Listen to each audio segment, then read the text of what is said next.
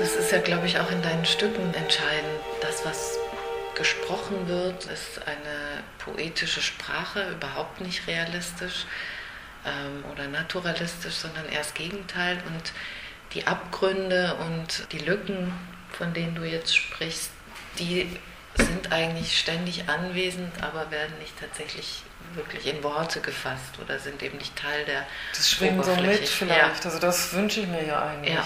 Oder dass es in so einem Lächeln ist. Oder zum Beispiel Thema Drama Queen im Reichshof oder so. Die, die habe ich ja, die treffe ich dann ab und zu. Und das, diese Figuren, die sind, ähm, die können mitschwingen irgendwie. Das sind so, das habe ich auch jetzt, glücklicherweise manchmal auch, in, wenn ich so Literatur entdecke oder selber jetzt lese, wo ich einfach immer froh bin, wenn es diesen Platz gibt. So. Mhm.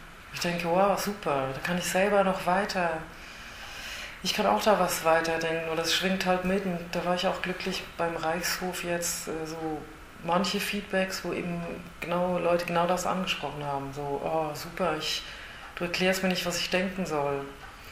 Manche denken dann, vielleicht ist es zu, ähm, das ist zu, zu geheimnisvoll. Also das ist aber nicht, weil ich nicht sagen möchte, um was es geht oder so, sondern weil ich einfach manchmal genau den Winkel nehmen muss, weil ich finde, so viel wissen wir nicht oder ich spüre dann diese, ja, diese inneren Dialoge immer auch, so auch, auch bei all diesen Frauenfiguren immer wieder so eine, vielleicht schon so eine Parallelwelt oder so eine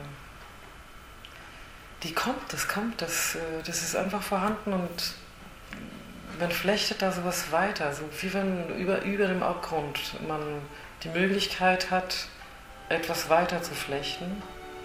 Und das ist aber eigentlich eine, eine freudige Sache. Ne? es, ist, es ist eine, für mich ist das eine Freude, diese, eine Lehre zu spüren, eine Möglichkeit.